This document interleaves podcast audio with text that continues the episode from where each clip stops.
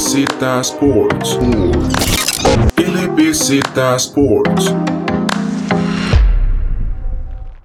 Bienvenidos y bienvenidas a un podcast más de LBZ Sports y continuamos entonces con las previas de la NBA. Ahora ya vamos con la parte de la conferencia del oeste. Como siempre, me acompaña Alejandro Chandi y hoy tenemos dos invitados especiales. Por un lado, Najid, que ya nos había acompañado en el podcast de NFL, y Clifford Smith, para ver un poco lo, lo, que vendría a ser este, esta nueva temporada en la NBA y más que todo la conferencia del oeste que está cargada y, y está un poco difícil eh, tal vez sacar algunos equipos de playoffs, pero eso es siempre lo que, lo que se viene bonito en la NBA. ¿Cómo están el día de hoy?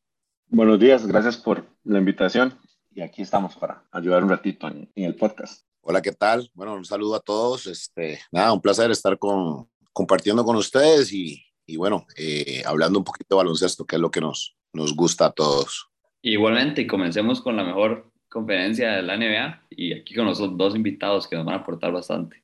Aquí lo voy a decir primero Alejandro, eh, que nos dé su, su, lista para ver cómo está esa, par esa parte, más que todo en los equipos que están en lotería, los equipos que no clasifican eh, a playoffs y que más bien van, van, van a ir más bien por un pick alto en lo que se en, en el próximo draft. Bueno, el primer equipo que se me viene en mente serían los Minnesota Timberwolves, creo que ahí con Carl Anthony Towns hay que ver hasta dónde les alcanza, pero estos últimos años no ha sido el caso. Este tal vez si, si Towns se mantiene sano puede ser más prometedor y D'Angelo Russell igual. Ahí con el rookie Anthony Edwards que lo hizo bastante bien el año pasado, bastante explosivo y atlético, pero hay que ver hasta dónde les da. Yo creo que se quedarían, los podría meter, pero los, los dejaría como al borde. Creo que no, no se meten a, a play tournament. Sí, yo no los veo tampoco. En realidad creo que es un equipo que está en construcción eh, renovando un poco la planilla. Eh, efectivamente, eh, Anthony Edwards pues viene, vino a darle pues un nuevo aire, ¿verdad? A, los Minnesota Timberwolves. Carl Anthony Towns definitivamente es un jugador que crea un impacto importante. Siempre me gusta hablar de Carl Anthony Towns, pero tuve la oportunidad de conocerlo muy joven en un torneo con la selección en, en Puerto Rico. Tenía solo 16 años y se le veía a ver, unas cualidades físicas bien interesantes, ¿verdad? En aquel momento. Y bueno, se, se, se convirtió en un jugador del, de la talla, pues que lo conocemos hoy en día. Entonces es un jugador muy talentoso, creo que es una de las estrellas de la, de la NBA y definitivamente pues la cara de los Minnesota Timberwolves en las últimas temporadas. Sí, yo estoy de acuerdo con ustedes, me parece que Minnesota es un equipo que, que no está listo todavía y me atrevería a decir que mm, probablemente la última temporada de Carl Anthony Towns en, en la ciudad eh, al final no han podido tener un proyecto sólido para, para que él juegue y el tiempo pasa y sigue sin dar los resultados que, pues, que se esperan. Eh, es un equipo que siempre está en, en, reconstrucción. El año pasado hicieron varios cambios tratando de, de generar algún tipo de impacto y, y, bueno, también hubo, hubo mucha, mucha lesión dentro del equipo. Russell no jugó una gran cantidad de partidos, pero este año en una conferencia tan disputada como la del oeste, la verdad es que es bastante difícil que puedan llegar a los playoffs.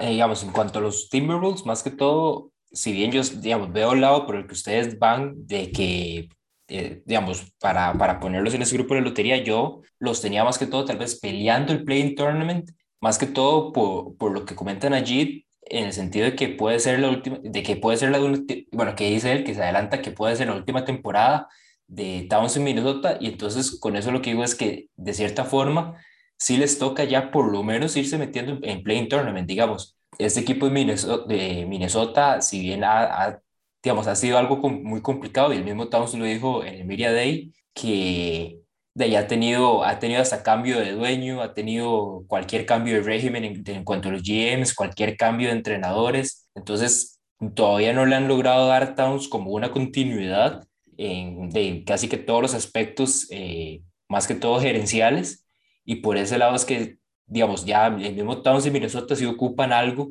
eh, para empezar a formar, empezar ya a futuro y por lo menos competir por ese playing tournament les dejaría un poco, les dejaría, y les iría dando un poco más de, por lo menos, confianza tanto al equipo como a Towns. Clifford, otro, otro equipo de, de estos para, para lotería.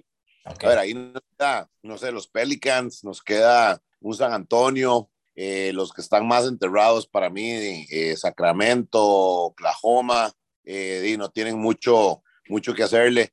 No sé los Pelicans, yo creo que ha sido un equipo que con la, con, pues con, el, con la selección de Zion eh, se tenían grandes expectativas. Creo que es un equipo que podría de pronto tener la oportunidad de colarse. Tienen a Jonas Valenchunas como un refuerzo importante que creo que podría ayudarle. Eh, mismo caso de lo que comentaban allí ahora con los, con los Timberwolves, ¿verdad? Yo veo a Zion tratando de ver si ese es el equipo que le va a funcionar. Yo creo que por ahora tanto él ha quedado debiendo un poco como el equipo en sí y la construcción alrededor de él, ¿verdad? Como un gol franquicia. Pero ese es el único equipo, digamos, de los, de los que mencioné ahorita que veo que tal vez tenga posibilidad de, de, de tal vez colarse en los playoffs, pero la verdad, este, tengo otros favoritos como en media tabla, esos son muy los que están quedando más abajo. Sí, yo, yo creo, vamos a ver, para terminar los cuatro equipos que, que no clasifican, creo que el equipo de Oklahoma eh, definitivamente no, no, no, va a clasificar. Es un equipo eh, que está en una reconstrucción importante, que lo están tratando de construir alrededor de, Shea Alexander, eh, que tienen muchísimos eh, picks en el draft futuros y que lo que están tratando es de en algún momento de poder conseguir eh, jugadores a través de la lotería y mientras tanto pues eh, seguir acumulando esa cantidad de, de picks importantes.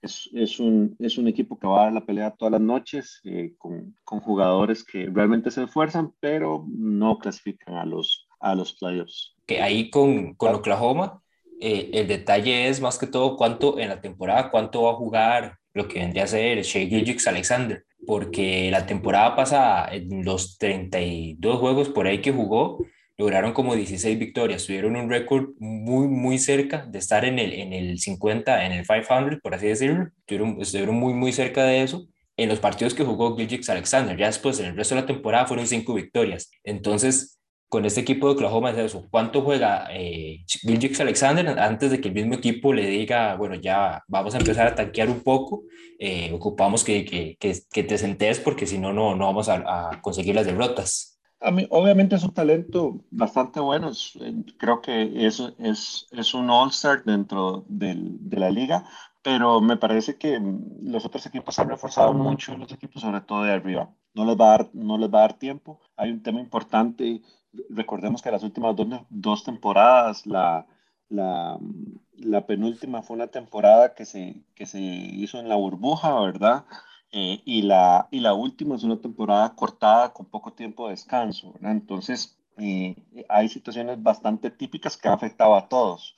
Yo creo que en esta temporada los equipos pues regresan a los tiempos de descanso que, que han tenido antes, eh, regresan a una preparación diferente y a partir de ahí vamos, vamos a ver una, una temporada más parecida a lo que hemos estado acostumbrados. ¿verdad? Entonces, eh, aun, aun, cuando Oklahoma es un equipo que, que, me parece que es bastante aguerrido, creo que no, no les va a dar el, eh, la cuerda lo, lo, lo suficiente el otro equipo que, que me parece que, que, no va, que no va a clasificar a los playoffs eh, es Houston. Eh, ¿verdad? Me parece que tienen un núcleo donde, bueno, ya dijeron que a John Wall lo, lo van a, lo van a tradear. Eh, el año pasado tradearon por a Porter Jr., que me parece que ha dado un, un, aporte bastante bueno al equipo. Y tienen al novato Green, que la verdad hay muchísima expectativa alrededor de él. Y después de eso, esperar el draft del otro año, ¿verdad? yo creo que um, están tratando de, de conseguir eh, algún valor por, por John Wall eh, importante, eh, donde las dos partes pues realmente quieren, quieren salir. ¿verdad? Entonces, pero es un equipo que está 100% en reconstrucción. Y, es, y por último, el, el, otro equipo que me parece, de acuerdo con Clifford, que va a salir, digamos que no clasifica, es Sacramento. ¿verdad? es un equipo que, que, que, después de los que los logramos ver al, al, al principio de los 2000, ¿verdad? Con, con, con, con Weber, eh, con Bibi, con Stojakovic, pues es un equipo que después de ahí nos ha dejado eh, muchísimo, muchísimo debiendo y la verdad que este año yo no veo que las cosas eh, vayan a cambiar. Tienen un jugador como eh, Aaron Fox que, que es superlativo, pero después es un equipo de, de, que se cae muy fácilmente mentalmente, en mi manera de ver las cosas. Para mí esos son los cuatro que se quedan, que se quedan por fuera ahí un, un par de, de, de puntos de, de, los equipos que mencionaba ahorita Najib.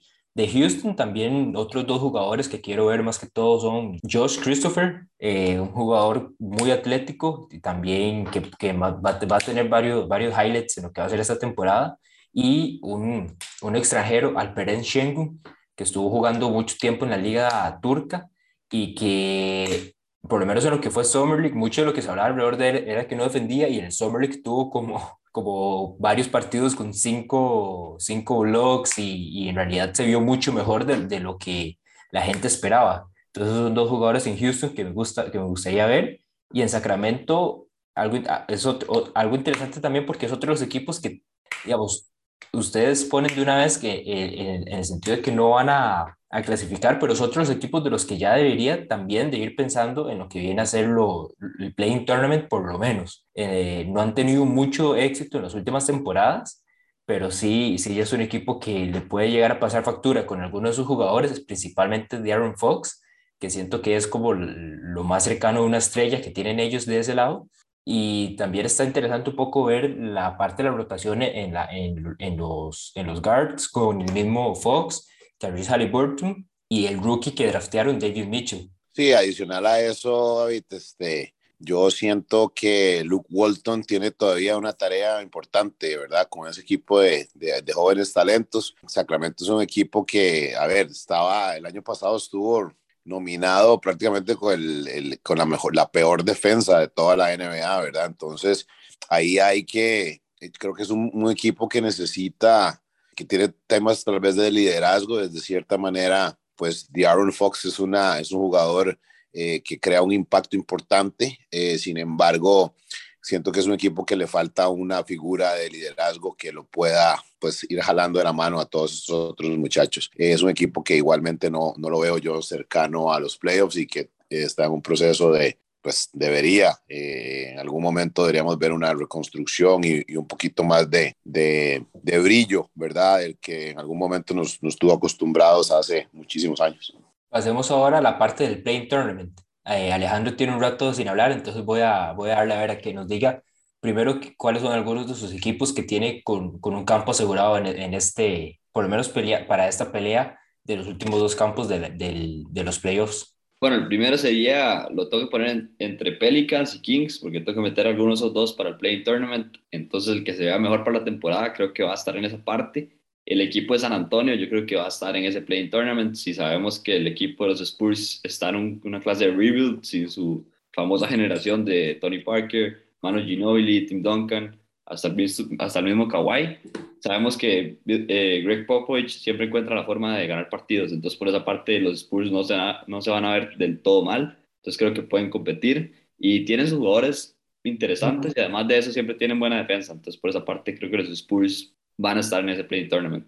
Eh, yo de mi parte eh, opino igual que, que, Alejandro, me parece que los Spurs, el factor importante del entrenador, eh, tiene mucho peso en cómo el equipo juega y, y obviamente cómo es coachado.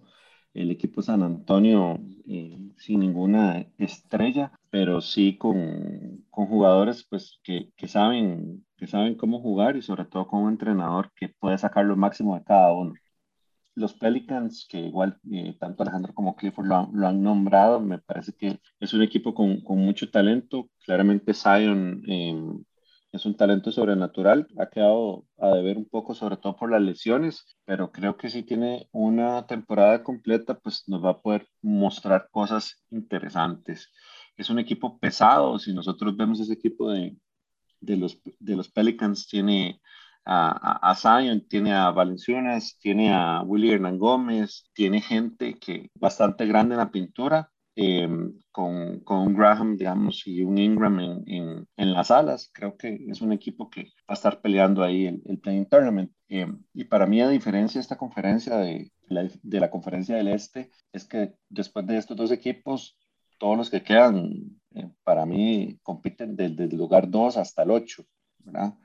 Eh, porque está muy, muy, eh, es una conferencia que tiene muchísima paridad y sobre todo que, que hay un nivel muy parecido, ¿verdad? De todos los equipos. Entonces, eh, un equipo como Memphis, por ejemplo, que, que, el, año, que el año pasado estuvo, estuvo en, en, disputando el Playing Tournament, pues creo que es un equipo joven con, con, con mucho que dar y, y, muy interesante, ¿verdad? Sobre todo con, con Jay Moran, eh, eh, y con otra temporada más y, y, y a punto de, de, explotar. Es un equipo que a mí me gusta mucho, mucho verlo jugar, sobre todo porque saben a qué juegan y, y, eso a veces es difícil en un baloncesto como el de la NBA. Eso era otra, otra parte, digamos, con el equipo de Memphis. Todavía siento que sí, Memphis sí está un, todavía un escalón un poco más abajo y estaría tal vez un poco más comparable, digamos, está, está como todavía como en su, en su propio campo porque todavía no, no, lo veo ni como los Pelicans ni los Kings porque sí han tenido mucho, o sea, sí tienen una mejor estructura. Los, eh, en cuanto a los Spurs, los Spurs es que todavía les hace falta como quién es ese número uno y quién va a ser ese futuro de la franquicia. Por, por la parte de los Memphis ya tienen a Jamorant, que ya sabemos ese futuro de la franquicia, y Memphis tiene digamos, tiene una mentalidad muy, muy luchadora, ¿verdad? Lo hemos visto en muchos de, de sus jugadores eh, a pesar de que tal vez no siempre tengan el mejor, talento contra otros equipos como Dallas, Portland, Clippers, Denver, que ya son todavía el escalón que sigue, pero es un equipo que a cualquier equipo le pelea y eso lo vimos en el Play Tournament. Vamos con el, tal vez el, ese último campo en este Play Tournament y aquí es donde, donde les pregunto entre dos equipos, que es donde siento yo que va, que va a estar más que todo, los Clippers o los Portland Trail Blazers. Por un lado, los Clippers pues van a estar sin Kawhi la gran parte de la temporada. Tal vez si acaso hasta la que lleguen los playoffs vamos a estar viendo a, a Kawhi Leonard. Y por parte de Portland, los movimientos a, lo largo del off-season eh, han tenido varias dudas. Todavía hubo un poco también de controversia en el momento de que ficharon a Chauncey Billups como entrenador. Entonces, eh, ¿cómo ven también a ese equipo de Portland? Si lo ponen en los, en los campos asegurados de playoffs o más bien lo ven en, en el play tournament a ver, yo pondría a Portland y a, Memphis como un poquito los pondría como en stand en, en stand-by list, digamos, ¿verdad? Ese par de equipos. A mí Portland es un equipo que me gusta. Eh, obviamente Damian Lillard es una superestrella eh, y, es un, y es el jugador que dicta, ¿verdad? La, la ofensiva y, del equipo de, Portland. Sin embargo, pues en algún momento se tenían los rumores de trade y eso pues creo que puede afectar un poco la química del equipo. La, adición de Larry Nance Jr. me parece importante, ¿verdad? Es un jugador que, creo que tiene una gran presencia en la pintura, puede ayudarles muchísimo. Eh, algo que pues obviamente Damian Lillard necesita es ese contrapeso de tener un, jugador pues con un peso importante en la pintura versus el range que maneja Damian Lillard. Entonces, yo a, Portland lo, lo, tendría como, como stand-by junto con Memphis, ¿verdad? Eh, y obviamente yo a Clippers sí lo meto, pero lo meto pues bien, bien al final de la lista en playoffs, digamos. Yo lo veo al revés. A mí el equipo Portland mm, me, me gusta muchísimo.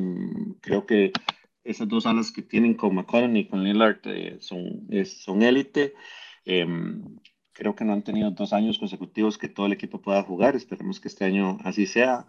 Igual como Cliff, pienso que Larry Nance Jr. es alguien que, que viene a aportar mucho. Ojalá que, que Nurkic también pueda, eh, pueda jugar un tiempo suficiente. Me parece que Covington es un jugador de, de doble propósito bien interesante. Y Powell cuando, cuando viene enganchado puede, puede rendir, ¿verdad? En el caso de los Clippers, eh, sí me parece que sin Kawhi tanto tiempo se puede complicar, ¿verdad? Sobre todo la inclusión de Eric Bledsoe creo que no es algo que beneficie tanto al equipo, me parece que, que él y, y, Reggie Jackson al final juegan la misma posición con, con, un set de skills bastante parecido y no sé qué tanto valor pueda, pueda aportar eh, este jugador en lugar de Patrick Beverly, que, que ya sabemos que, que va a entregar 100% defensa. Al final Bledsoe es un jugador que no marca, ¿verdad? Y en una conferencia tan difícil como esta, pues e, es un jugador, eh, es una parte importante del juego. Así que Paul George va a tener que cargar este equipo y vamos a ver hasta dónde, hasta dónde lo puede cargar y si le alcanza el tiempo que Kawhi va a estar afuera, ¿verdad? Así que este es el equipo de Paul George este año hasta que lleguen los playoffs y ver si, si se logran meter. Pero um, en una conferencia tan disputada, creo que van a andar entre el séptimo y el noveno espacio los Clippers. Es donde le pregunto a Alejandro, ¿confiamos en Paul George esta temporada? Eso iba a decir que para mí es de los candidatos para el MVP, hasta tiene que ser. O sea, es que tiene todo para, para tener que cargar este equipo bajo sus hombros y yo diría que tiene que ser de los picks más altos para el fantasy también, porque va a estar muy efectivo. Sabemos lo que puede hacer. La temporada pasada creo que se quitó un gran peso de encima, tenía muchísimas críticas con Playoff P, con Pandemic P, Entonces, por esa parte, creo que Paul George va a tener mucho más confianza, pero los Clippers les va, les va a costar. Sin Kawhi es completamente otra cosa. Y como dicen ustedes, esta conferencia está que arde, siempre ha estado así. Entonces, está bastante complicado. Eh, hay que ver qué otro equipo se, se puede ahí meter en la pelea. Creo que Portland sí lo puede hacer bien. Joseph Nurkic es la clave, que tan sano puede estar, siempre se lesiona. Por esa parte es a tomar en cuenta, pero sí, esos dos equipos tienen que estar ahí entre Play Tournament y entrando a playoffs.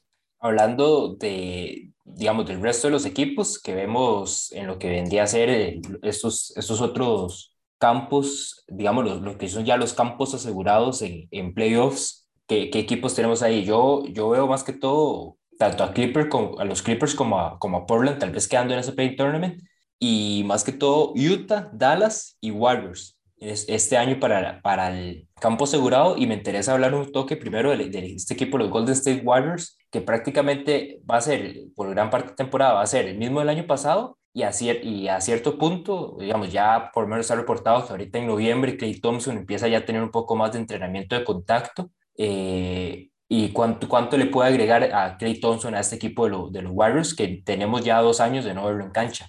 Sí, a ver, eh, obviamente la adición, el regreso de Clay Thompson es sumamente importante. Eh, es un equipo que sabe ganar, que tiene pues un gran coach, tiene un estilo, una personalidad, un estilo de juego único y creo que están listos para, para volver a, figurar, ¿verdad? Eh, es un equipo que los acostumbró en años anteriores a, un volumen, ¿verdad? Ofensivo impresionante, ¿verdad? Algo que nunca se había visto en la NBA en épocas anteriores.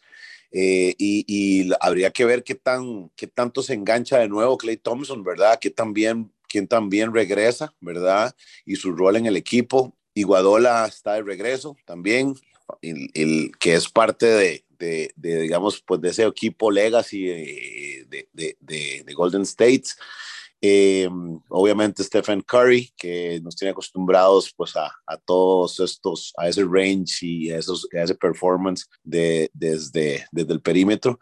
Entonces, eh, pues nada, es un equipo que, que, en lo personal creo que se va a meter de lleno en los playoffs y, y dependiendo cómo vayan tomando forma y ritmo, es un equipo bastante peligroso, ¿verdad? Eh, eh podría eh, saben ganar y podría crear un impacto importante en la conferencia definitivamente. Y nada más voy a agregar algo que, que dice Clifford con el volumen y principalmente lo, los Warriors fueron como ese primer equipo que empezó a adoptar mucho el, el lanzamiento de, de, distancia, el tiro de tres. Y esta temporada, el primer partido de, de, del preseason, el primer partido de pretemporada, lanzaron 69 tiros de tres, estuvieron a un lanzamiento de igualar el, el récord que tienen los Houston Rockets de 70, de 70 lanzamientos de tres puntos eh, en un solo partido, que ahorita es el récord. No me extrañaría ver este equipo de los Warriors, principalmente cuando vuelva también Clay Thompson, porque sabemos que entre Curry y Clay, yo creo que pueden lanzar 30, 30 o más triples por partido solo ellos dos, y el resto del equipo va, va detrás. Entonces, va, va, a ser como un regreso de este equipo de, de, de los Warriors eh, a, a, ese,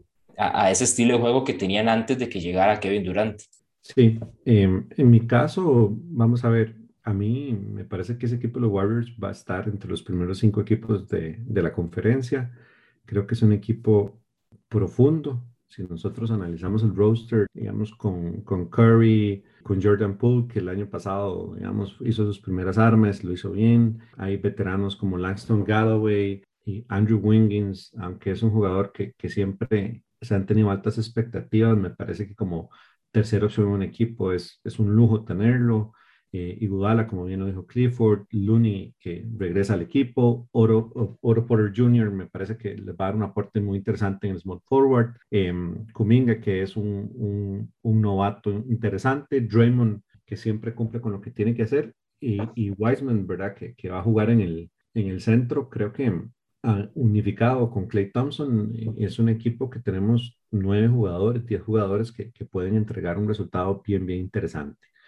Eh, y no hay que olvidar que Stephen Curry trae, trae sangre en el ojo, ¿verdad? Y eso va a ser muy importante en, en esta temporada que, que, yo la veo de redención para el equipo de Golden State. Los veo jugando rápido y los veo con un básquet, digamos, de muy, muy alto volumen. Así que para mí es, es, es, un equipo que probablemente no está en el top 3, pero si Clay Thompson regresa en una gran forma, eh, cuidado y no puede dar una sorpresa. Sí, un equipo de Warriors que lo que tiene que buscar es evitar lesiones, claramente, eso es lo que más lo, puede perjudicar, pero este equipo sano sí puede competir. Y un Clay Thompson que está bastante interesante porque está apuntando a regresar al partido de Navidad, que va a ser contra los Phoenix Suns, entonces se dice que ese puede ser el partido donde vuelva, ya que la próxima semana puede em, comenzar a entrenar otra vez con todo el equipo, pareciera, y lo van ayudando poco a poco, pero este equipo de Warriors con, con la adquisición de Clay Thompson sano, es otra cosa completamente. Y también hay que hablar del equipo de Dallas. Creo que Dallas está ahí, Dallas el año pasado entre playoffs, puede competir, pero ¿ustedes qué piensan? ¿Creen que Porzingis es ese 2 para el equipo de Dallas que puede acompañar a Luka Doncic?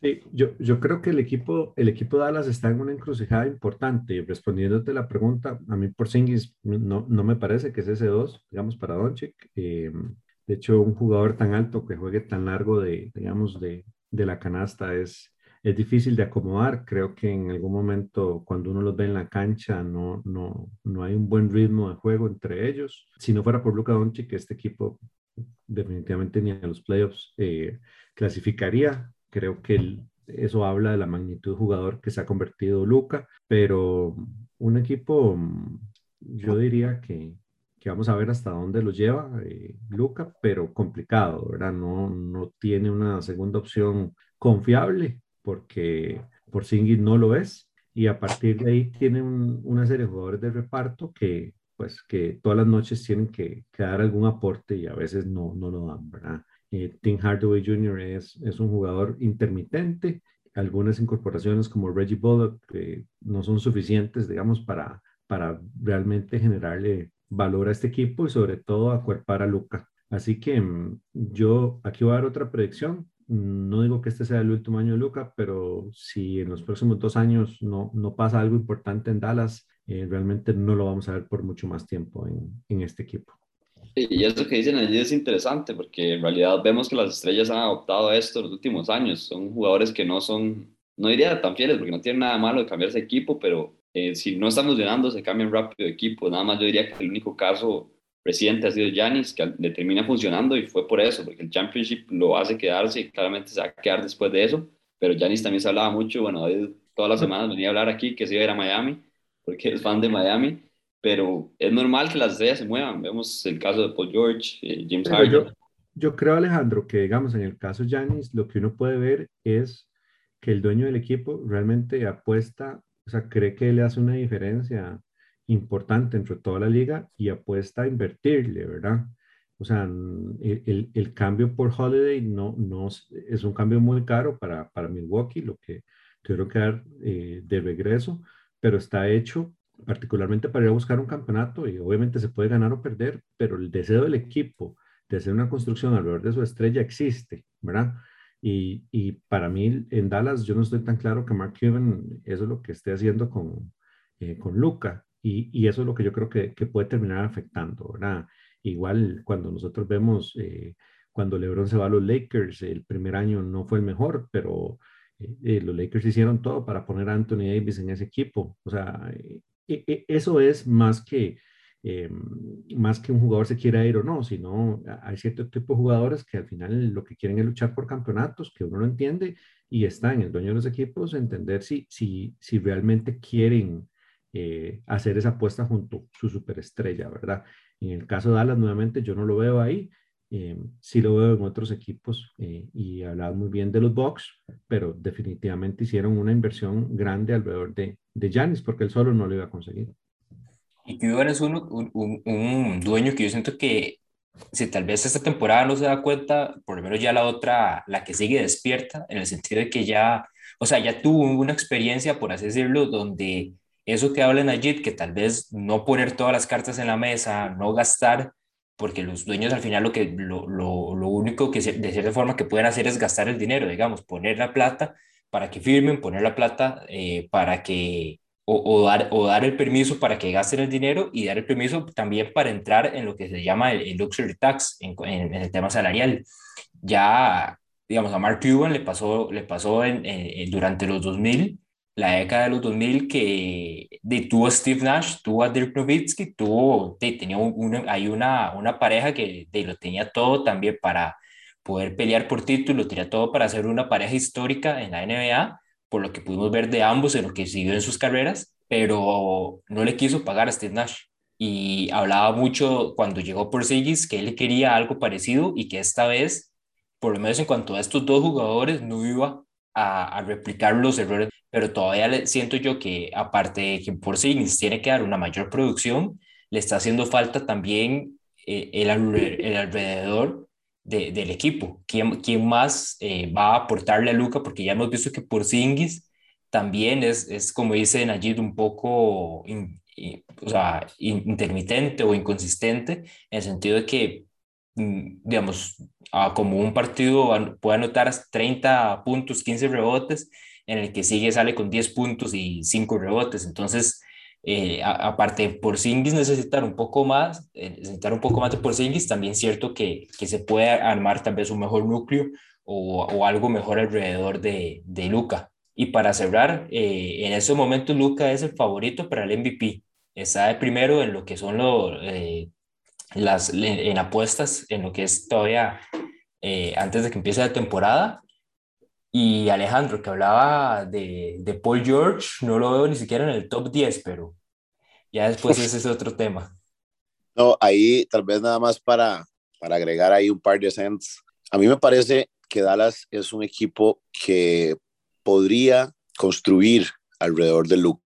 O sea, yo más bien lo veo como que el management de, de Dallas está tratando de encontrar la fórmula para poder reforzarse y crear algo muy similar, algo muy similar a lo, a lo que hizo Milwaukee con, con Antetokounmpo, ¿verdad? Eh, empezar a invertir un poco más. La adición de Jason Kidd me parece que es importante, ¿verdad? Es un, pues un jugador, eh, fue un jugador eh, espectacular en, en, las épocas de los noventas, igualmente pues eh, como coach creo que tal vez no, no ha sido tan exitoso, pero es alguien que conoce bien la industria y que puede y que tiene muy buenas relaciones, que puede ayudar muchísimo a ese proceso de construir una planilla más competitiva. Eh, por Singles definitivamente no es un jugador que a mí me guste, me parece que es un jugador que es eh, overrated, no, no le veo aportándole nada al, al, al joven maravilla, ¿verdad? Y, creo que eso es, una, es, un, es un jugador que, administrativamente eh, debería estar en la lista de trade-offs para, pues, para reforzar con, con, alguien que haga un mejor fit. El último equipo que queda es Utah. Lo principal por el lado de, de ese equipo del Jazz es que le, que le hace falta a Utah para empezar a ser contendiente. Prácticamente es el mismo equipo del, del año pasado, no hay mayor cambio. Eh, y entonces, que digamos, aparte de Donovan Mitchell, que ya sabemos es el número uno, ¿qué más le hace falta a ese equipo de Utah? Porque todavía no lo veo en un escalón como los Lakers, no lo veo en un escalón como, como Denver, pero también, digamos, eh, está difícil ver que, digamos, en, en qué, qué aspectos le puede mejorar para ya entrar en esos campos. Bueno, para mí el equipo de Utah es un, es un equipazo, eh, es un equipo muy, muy completo. Creo que le hacen falta dos temas desde mi punto de vista. El primero, estar libre de lesiones generalmente llegan al final de la temporada con algún jugador importante lesionado.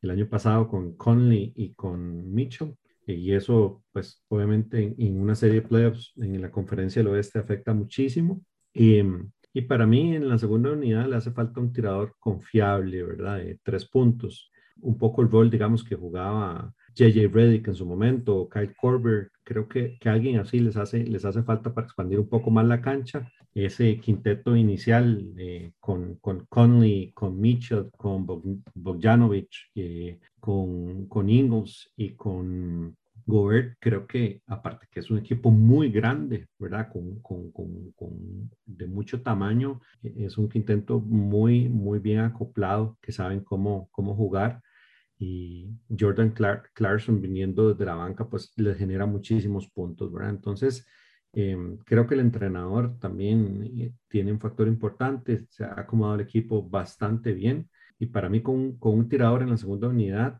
y con un poco más de suerte es un equipo que, que puede llegar a las finales de conferencia, ¿verdad?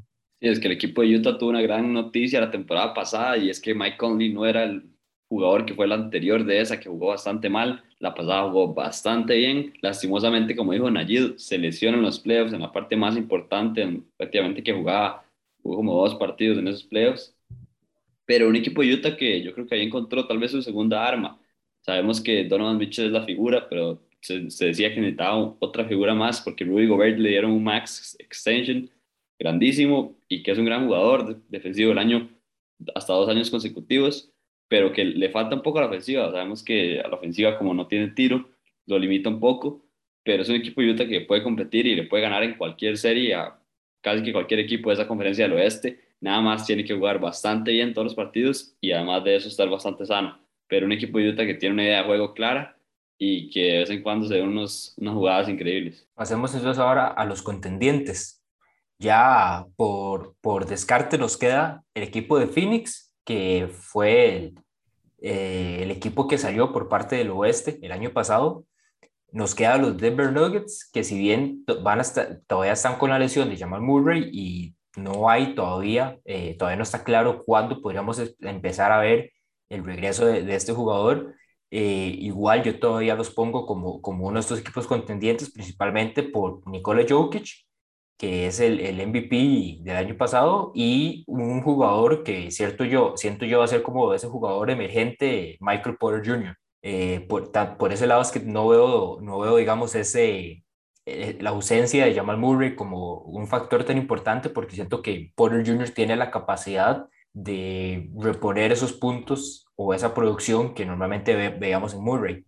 Y después eh, el equipo favorito de Alejandro, Los Ángeles Lakers, y unos Lakers que si fuera, si estuviéramos en, eh, en el arranque de los 2010, eh, por ahí del 2011, 2012, sería un equipazo.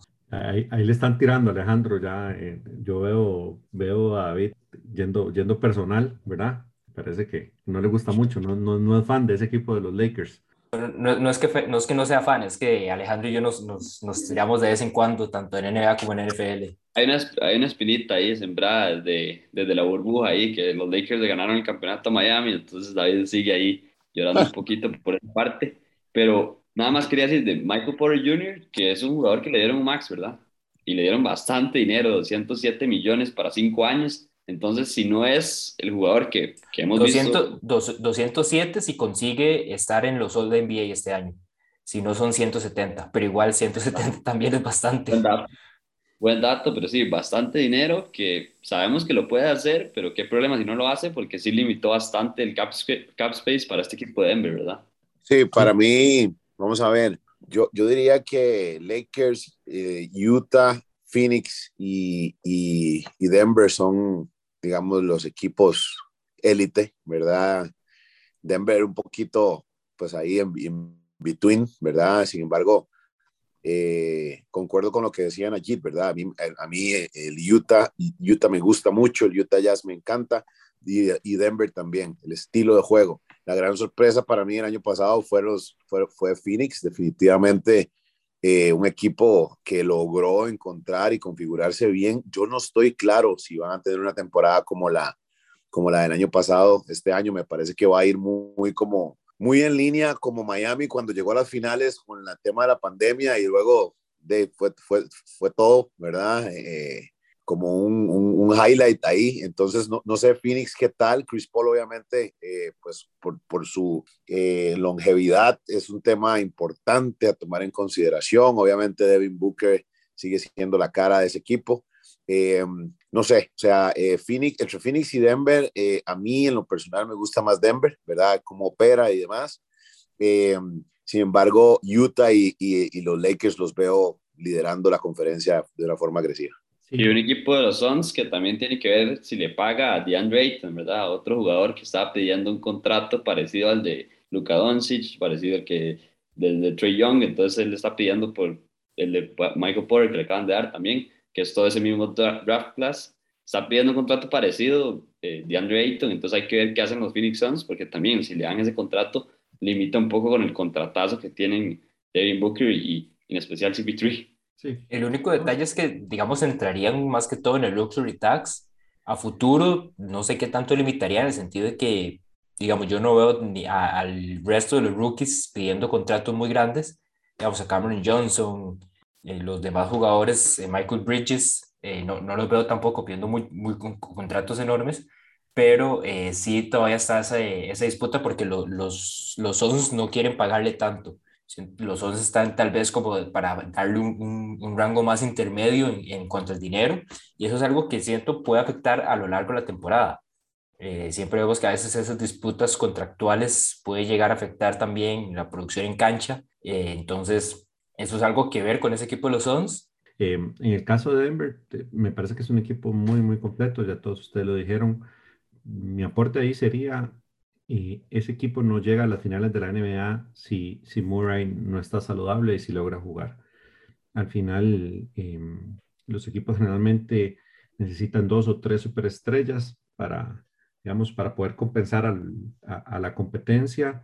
Y pues Porter Jr., yo creo que obviamente es una realidad del día de hoy, em, pero no alcanza solo con ellos. Lo vimos, lo vimos en los playoffs del año pasado y necesitan a Murray. De hecho, la burbuja yo creo que fue un, gran ejemplo de lo que Murray podría lograr con, con este equipo y, y, con Jokic.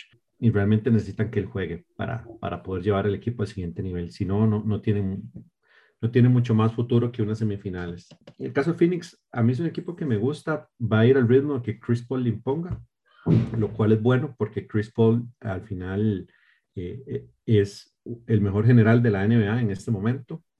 Em, y tiene un núcleo joven, ¿verdad? Booker eh, está en su sexta temporada, me parece que es un, es un talento eh, realmente superlativo y que, y que este equipo junto con Eli Ayton pues eh, tienen un núcleo sobre el que construir y seguir jugando. Sí, como decía Clifford, ahí hay un, como una resaca, ¿verdad? De, de, de las finales del año pasado que, que, hay que ver cómo, cómo este año lo van a trabajar, pero es un equipo interesante. Y hablemos un poco de, de los Lakers y, y, el, y, el, roster que se manejaron este año. Por fin, siento, diría, diría yo, tenemos ya a Carmelo Anthony jugando con LeBron, algo que muchos han estado esperando desde que a ambos los draftearon en 2003, más que han sido mejores amigos desde esos años.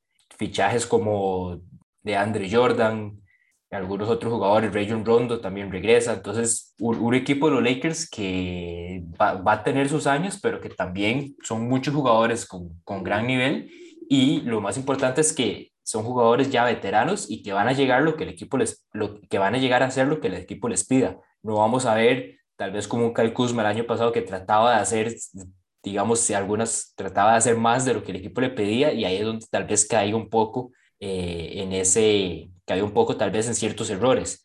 Carmelo sabemos que ya, ya sabemos lo que va a aportar, de Andrew Jordan sabemos lo que va a aportar, entonces, ¿cómo vemos este equipo de los Lakers que es, es eh, detrás de los Brooklyn Nets es el favorito este año? Bueno, para mí son los favoritos de esta conferencia, creo que tienen un, un núcleo mixto, ¿verdad? Solo se habla de los veteranos, pero digamos, yo creo que hay jugadores interesantes como como Kendrick Nunn, como Talon Horton Tucker, em, como Malik Monk, ¿verdad? Que, que, van a venir a aportarle, que van a venir aportarle cierto grado de frescura desde la banca em, a un equipo que, que, va a jugar alrededor de Anthony Davis, ¿verdad?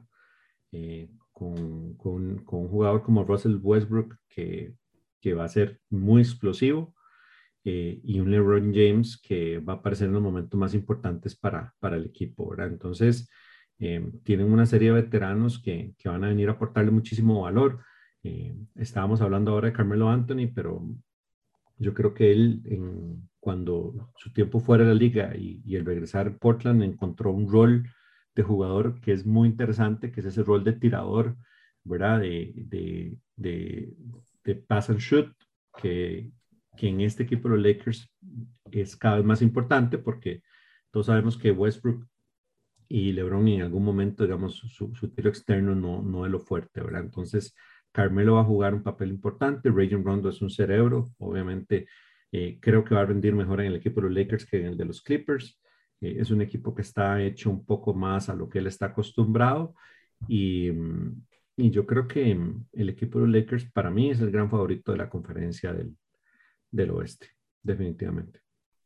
No, bien, bien. A mí me parece que es un equipo, coincido con, con lo que han dicho todos, eh, es un, el equipo eh, favorito, ¿verdad? Eh, en, la, en la conferencia del oeste, pues obviamente por, por todo lo que eh, representa que LeBron James esté ahí y que, como sabemos, hace una tarea formidable en la NBA en, todo tema, en todos los temas de reclutamiento, ¿verdad? Entonces, así es como llega Anthony Davis, así es como llega Russell Westbrook, Carmelo Anthony. Entonces, al final es un equipo que, a ver, se, se, convierte en un boys, boys club, ¿verdad? Donde eh, LeBron logra crear esa, esa química, esa sinergia, eh, donde invita gran talento y buenos amigos a, compartir, a jugar juntos. Y eso es una combinación bien importante eh, eh, que crea mística pues para poder buscar un campeonato más. Entonces, gran favorito, definitivamente.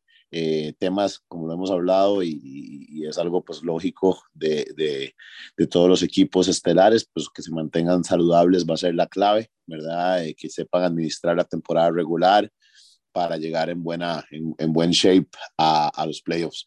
Eh, ya en la línea de playoffs, pues obviamente eh, las distancias, el margen de errores es, es muy bajo, ¿verdad? Para cada equipo, entonces tienen que estar todos en línea, bien saludables y, y con top performance cada noche. Eh, pero Lakers es el equipo favorito de la, de la conferencia del oeste.